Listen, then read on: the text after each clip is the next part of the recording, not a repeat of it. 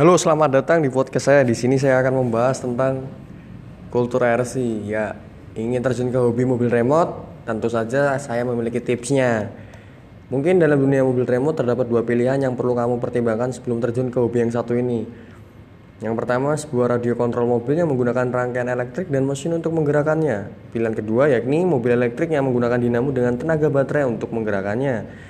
Tentunya di antara dua mobil remote ini yang menggunakan mesin dengan glow engine atau dua tak serta bahan bakar campuran metanol dan nitrogen yang lebih kencang dan jenis ini sangat cocok untuk ajang balapan. Nah, bagi kamu yang baru menekuni dunia balapan menggunakan remote control, kali ini saya akan memberikan tips memilih mobil remote mana yang cocok untuk kalian pakai.